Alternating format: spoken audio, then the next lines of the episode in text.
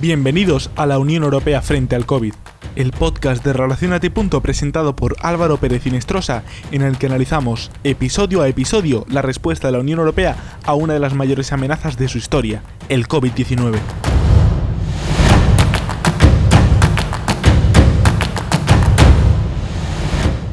21 de julio de 2020, 5 y 31 minutos de la mañana. El presidente del Consejo Europeo, Charles Michel, anunciaba vía Twitter el acuerdo. Los 27 habían logrado aprobar finalmente un plan conjunto de recuperación para hacer frente a la pandemia. 750.000 millones de euros en total, de los cuales 390.000 se articulan en forma de ayuda directa, es decir, transferencias a fondo perdido, y los 360.000 restantes en forma de préstamos a bajo interés. Por primera vez en su historia, la Unión Europea pasa a endeudarse para combatir los efectos de la COVID-19. El acuerdo requirió la aprobación unánime de todos los Estados miembros y en esencia no se despega demasiado del borrador que redactaron inicialmente la canciller alemana y el presidente francés. Sin embargo, hicieron falta cuatro días con sus respectivas noches para alcanzar el consenso. Fueron unas jornadas maratonianas en Bruselas. Los frugales, los países más austeros, Holanda, Austria, Dinamarca, pero también Suecia y a última hora Finlandia, procuraron reducir al mínimo la cuantía de las ayudas directas y asegurarse el control del desembolso. Los países más golpeados por la crisis, con España e Italia a la cabeza, procuraban justo lo contrario, y la Dirección General de Presupuestos, por su parte, no hacía más que trabajar a marchas forzadas desde la retaguardia para intentar cuadrar los números. El acuerdo finalmente vio la luz. Fue la propuesta de un freno de emergencia lo que desbloqueó la negociación, un instrumento que permite a cualquier país elevar sus dudas sobre la asignación de los fondos a una reunión de alto nivel encargada de resolver en el plazo de tres días. El volumen de ayudas directas también se redujo ligeramente. Además, se acordó que cualquier reforma se aprobaría como regla general por mayoría cualificada, eliminando la amenaza de los vetos, y que algunos socios se beneficiarían de rebajas en su aportación al presupuesto europeo. Por último, se relativizó la cláusula del Estado de Derecho para que el grupo de Visegrado, Hungría y Polonia, fundamentalmente, accedieran al consenso. Y así se alcanzaba una solución intermedia. La pregunta ahora es, ¿qué viabilidad tiene este consenso? Más allá del fondo de recuperación y su asignación, ¿permitirá aprobar paquetes de medidas efectivos? ¿Sabrá coordinar la acción a nivel europeo? ¿Responderá a la premisa de solidaridad que subyace al endeudamiento? Y lo que es más importante, ¿estará presente en el proceso de vacunación? Para contestar a estos interrogantes es necesario hacer una primera aproximación a las instituciones comunitarias, a su funcionamiento y a su organización, y analizar los principales instrumentos de los principales organismos, valga la redundancia, que contribuyen a la acción comunitaria. Así que vamos allá.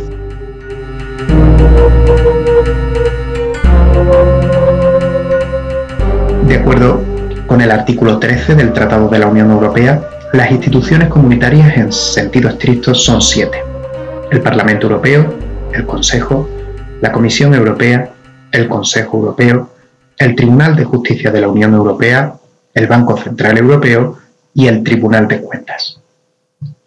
El sistema institucional de la Unión Europea está pensado para promover los valores comunitarios, perseguir sus objetivos, defender los intereses tanto de los Estados miembros como de sus ciudadanos y garantizar la coherencia, la eficacia y la continuidad en sus políticas y acciones.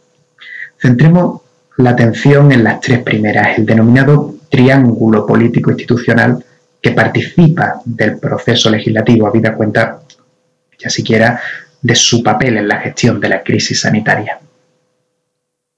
El Parlamento Europeo, en primer lugar, es uno de los órganos colegisladores de la Unión. Sería algo así como una Cámara Baja, porque en ella se representa la voluntad de la ciudadanía europea y goza de una legitimación democrática directa, en tanto que estos ciudadanos son quienes eligen a los 705 diputados que hoy por hoy componen la Asamblea.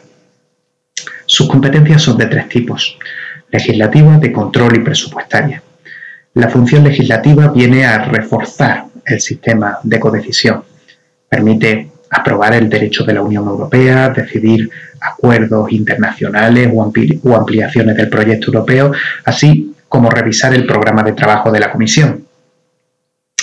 En cuanto a la función de control, eh, se prevé la intervención del Parlamento Europeo no solo en el control rutinario de las instituciones, que también, sino en la investidura o la censura de la Comisión, que son actos constitutivos previstos en los tratados, la formulación de preguntas y debates y, por último, la capacidad que le asiste para plantear recursos judicial ante el Tribunal de Justicia de la Unión Europea.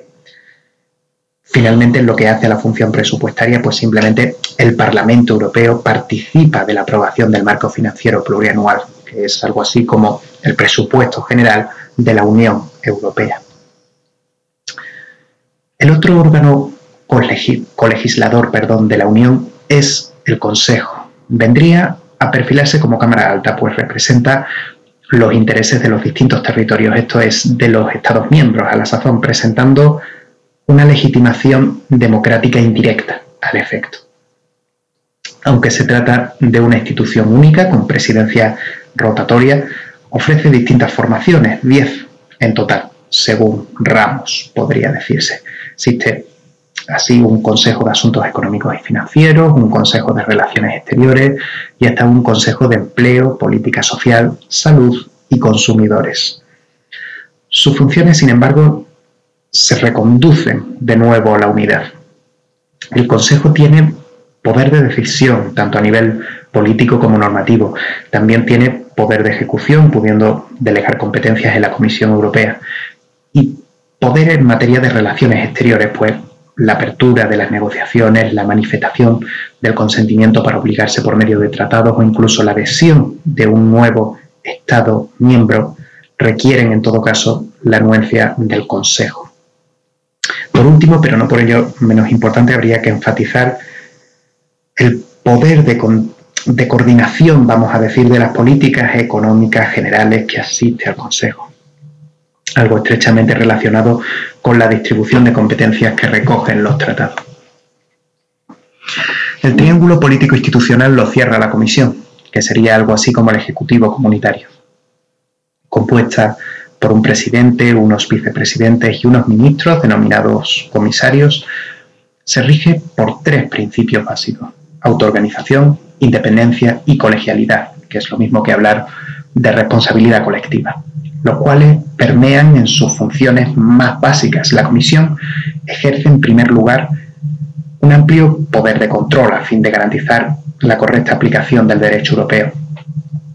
También cuenta con un importante poder de decisión en el plano administrativo que le permite gestionar los fondos comunitarios, ejecutar el presupuesto europeo, aplicar cláusulas de salvaguardia y suprimir las ayudas de Estado que falseen la libre competencia en el mercado interior, como indica el artículo 101 del Tratado de Funcionamiento.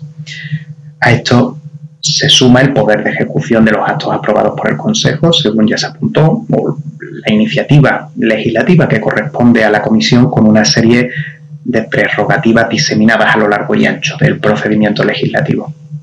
Corresponde también a la Comisión un poder de dictamen o recomendación y por último, en materia exterior, el conjunto de funciones que desempeña el alto representante, vicepresidente nato de la Comisión, aunque también órgano sui generis en el entramado institucional según el sombrero que se calce. Dicho esto, para el funcionamiento de las instituciones europeas, el Tratado de Funcionamiento establece un marco competencial bastante amplio, distinguiendo al efecto entre competencias exclusivas, compartidas y complementarias. Según el artículo 3, la Unión dispondrá de competencia exclusiva en cinco ámbitos. Unión aduanera, competencia, política monetaria, conservación de los recursos biológicos marinos en el ámbito de la PPC, de la Política Pesquera Común, y eh, política comercial común.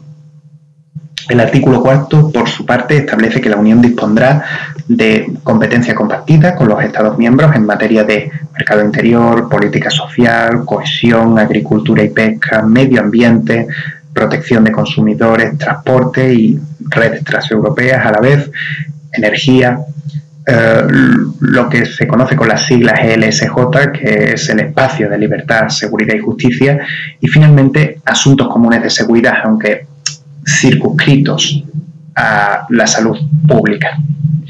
Por último, el artículo 6 habla de una serie de competencias de apoyo, coordinación o complemento. Son las denominadas vulgarmente competencias complementarias de las que dispone igualmente la Unión. Eh, protección y mejora de la salud humana, industria, cultura, turismo, el tándem eh, educación, formación profesional, juventud, deporte, así como protección civil o cooperación administrativa, complementan este ámbito competencial. La gestión de la crisis sanitaria, por lo tanto, y es a lo que quiero llegar, conjuga, por lo tanto, distintos tipos de competencia. Y esto es algo que acota en todo momento la capacidad de actuación del poder público europeo. En cualquier caso, la participación de las instituciones europeas en la lucha contra la COVID-19 es más que destacable. Ya siquiera vuela pluma pueden destacarse toda una batería de instrumentos, medidas y actuaciones en general eh, que han permitido frenar la difusión por un lado y favorecer eh, la respuesta conjunta a la pandemia. Comencemos evaluando el caso de la Comisión Europea. La Comisión está encargada de coordinar la respuesta común europea, reforzando los sistemas nacionales de salud pública y mitigando el impacto socioeconómico del virus. A tal fin, se han venido adoptando diversas medidas en los principales sectores afectados. La salud siempre ha sido una prioridad. La Comisión promueve una estrategia de vacunación segura y eficaz, aprueba tratamientos contra la COVID, apuesta por la realización de pruebas de alta calidad para la detección de la enfermedad e incluso refuerza su aparato institucional para proveer de la mejor respuesta posible. La reciente Unión Europea de la Salud es un buen ejemplo, pero también el proyecto ERA, que sienta las bases de una nueva, digamos, mm, agencia para la preparación y respuestas ante emergencias sanitarias.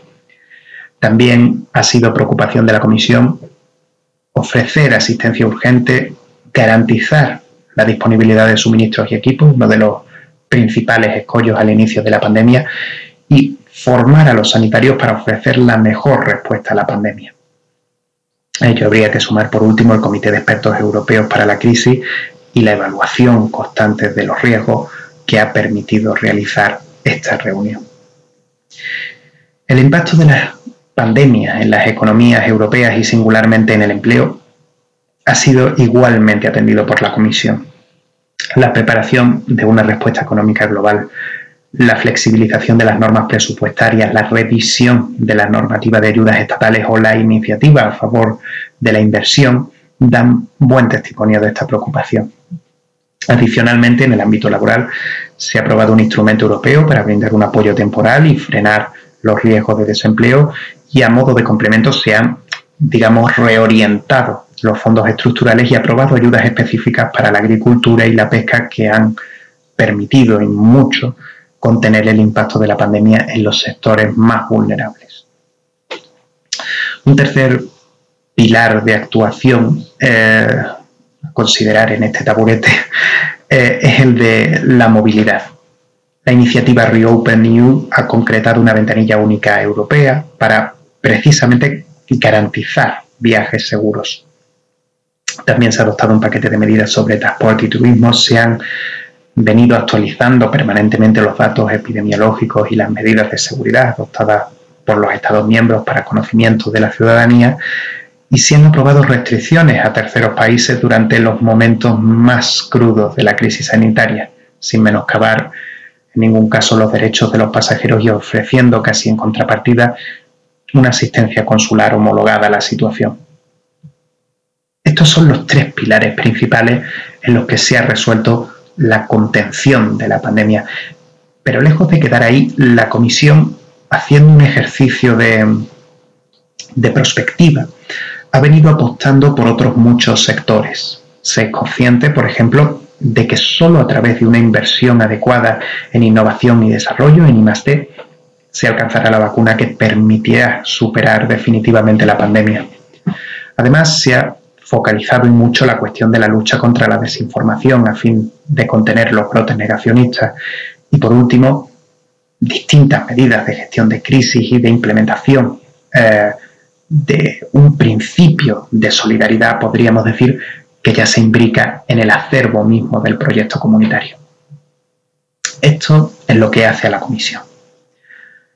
Para evaluar, en segundo término, la acción del Consejo, podría trazarse una breve cronología y sintetizar no ya las medidas, sino las etapas o tendencias que han venido ocupando al Consejo desde el inicio de la pandemia. El punto de partida viene dado por la activación del mecanismo de respuesta política integrada a las crisis, una auténtica cláusula de solidaridad que permite coordinar crisis transversales al más alto nivel político. Desde este instante comienzan a aumentar las sesiones extraordinarias del Consejo en todas sus formaciones, sanidad, competencia, educación, etc. Acto seguido, comienzan a implementarse las primeras medidas de contención, desde el punto de vista de la cohesión, el presupuesto, la movilidad, la competencia, y ello permite a continuación una serie de ayudas intersectoriales que llevan a un diálogo más profundo sobre las implicaciones eh, de la pandemia.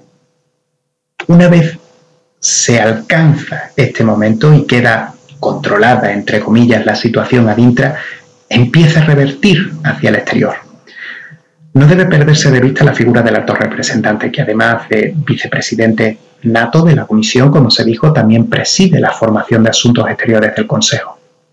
La actividad de esta formación empieza a potenciarse precisamente ahora, extendiendo el compromiso de la Unión en la lucha contra la pandemia hacia el mundo y apostando en congruencia por la cooperación internacional. Paralelamente, el Eurogrupo se esfuerza y va eh, fortaleciendo la unión económica y monetaria y es en estas cuando comienzan a formularse las llamadas condicionalidades. La transformación digital, la sostenibilidad ambiental y la diplomacia económica fundamentalmente son prioridades desde el minuto uno para la agenda von der Leyen. Ya impregnan todas las instituciones, con lo cual desde junio se comienzan a observar también en el Consejo una serie de medidas tendentes a procurar estos objetivos. La ayuda comunitaria se condiciona y así, tras la segunda ola, las normas más rígidas comienzan a relajarse y se adoptan baterías de medidas más estructurales que coyunturales para estabilizar la situación. Las actualizaciones y las recomendaciones del Consejo han sido la regla desde entonces. El quehacer del Parlamento Europeo podría decirse que discurre paralelo a la actividad eh, del Consejo. No debe perderse de vista la función legislativa que comparten el Parlamento y el Consejo, son órganos co-legislativos con lo cual eh, la aprobación de las normas de derecho derivado, directrices, reglamentos, decisiones, se funda en el procedimiento legislativo ordinario al que coadyuvan ambos órganos. La actividad desarrollada en pleno y comisiones dentro del Parlamento Europeo viene por lo tanto a complementar la actividad del Consejo, aunque claro, tampoco es menos cierto que el Parlamento Europeo goza de menor peso específico que el Consejo. Durante muchos años la doctrina de florero instituciones la pide cuenta de la limitación funcional del Europarlamento. Hoy día comienza a aglutinar mayor número de competencias. Sin embargo, la naturaleza del proyecto europeo supranacional de integración política hace a los Estados miembros recelar de unas, de unas competencias, de unas atribuciones más amplias. Dicho esto sobre el Parlamento Europeo, Mm, se cierra el triángulo político institucional una vez más. Sin embargo, la lucha contra la pandemia involucra a cada una de las instituciones comunitarias y esto es algo que tampoco se debe perder de vista. Abordemos siquiera eh, a buena pluma la labor de dos instituciones más, el Banco Central Europeo y el Servicio Europeo de Acción Exterior. El BCE tiene como objetivo principal mantener la estabilidad de precios y salvaguardar el valor del euro. Ejecuta la política monetaria, realiza operaciones de divisas y promueve sistemas de pago. Forma, junto a los bancos centrales de los Estados miembros que han adoptado el euro, el denominado eurosistema. Y así, en este contexto, el Banco Central Europeo ha adoptado una serie de medidas de política monetaria y de supervisión bancaria que busca mitigar también el impacto de la pandemia en la zona euro. A este respecto se establecen seis ejes de actuación. El primero de ellos es ayudar a la economía a absorber la perturbación de la crisis sanitaria, para lo cual se ha adoptado el Pandemic Emergency Purchase Program dotado con 1,5 billones de euros. También se ha decidido mantener unas condiciones de financiación favorables a través de unos tipos de interés bajos y, en tercer lugar, por ejemplo, respaldar el acceso al crédito para empresas y hogares, reduciendo las exigencias no solo del acceso, sino también de la pignoración de activos. Se busca además asegurar las preocupaciones a corto eh, plazo no impidan eh, la concesión del, crédito y aumentar la capacidad de financiación de los bancos, reduciendo las exigencias tanto sobre el capital social como sobre los procedimientos de supervisión. Por último, mantener la estabilidad financiera, que es el objetivo básico del Banco Central Europeo, se ha venido imbricando a través de una dinámica de cooperación internacional que ha llevado a la activación, por ejemplo, de líneas swaps de divisas. Dicho esto sobre el Banco Central Europeo, es igualmente relevante destacar la acción del SEAE, del Servicio Europeo de Acción Exterior. Su misión principal es ayudar al alto representante a dirigir la política exterior y de seguridad común. En sus 10 años de historia, el SEAE se ha demostrado una pieza fundamental de la acción exterior comunitaria y con la pandemia su labor se ha acentuado, si cabe. El paquete Team Europe es un buen ejemplo, eh, pensado para apoyar a distintos países en la lucha contra la pandemia y sus consecuencias, eh, permite combinar recursos europeos, estatales y financieros, principalmente en este caso del Banco Europeo de Inversiones y del Banco Europeo de Reconstrucción y Desarrollo, el BEI y el BERT. Y actualmente su dotación supera ya los 38.000 millones de euros.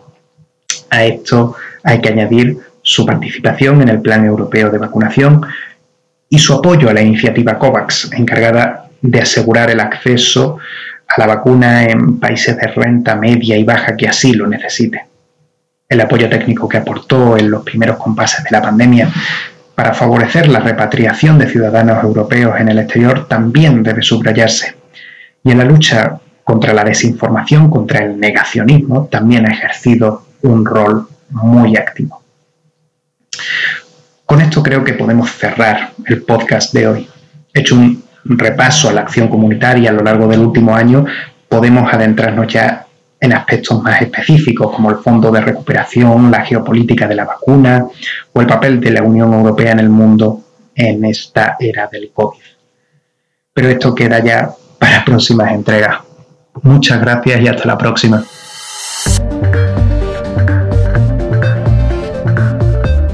Y hasta aquí el episodio de esta semana. Gracias por escucharnos. Para continuar explorando los entresijos de la realidad internacional, le animamos a que escuche nuestros otros podcasts. Visite nuestro blog relacionati.com y nos siga en las redes sociales en arroba rrii. Nos vemos la semana que viene.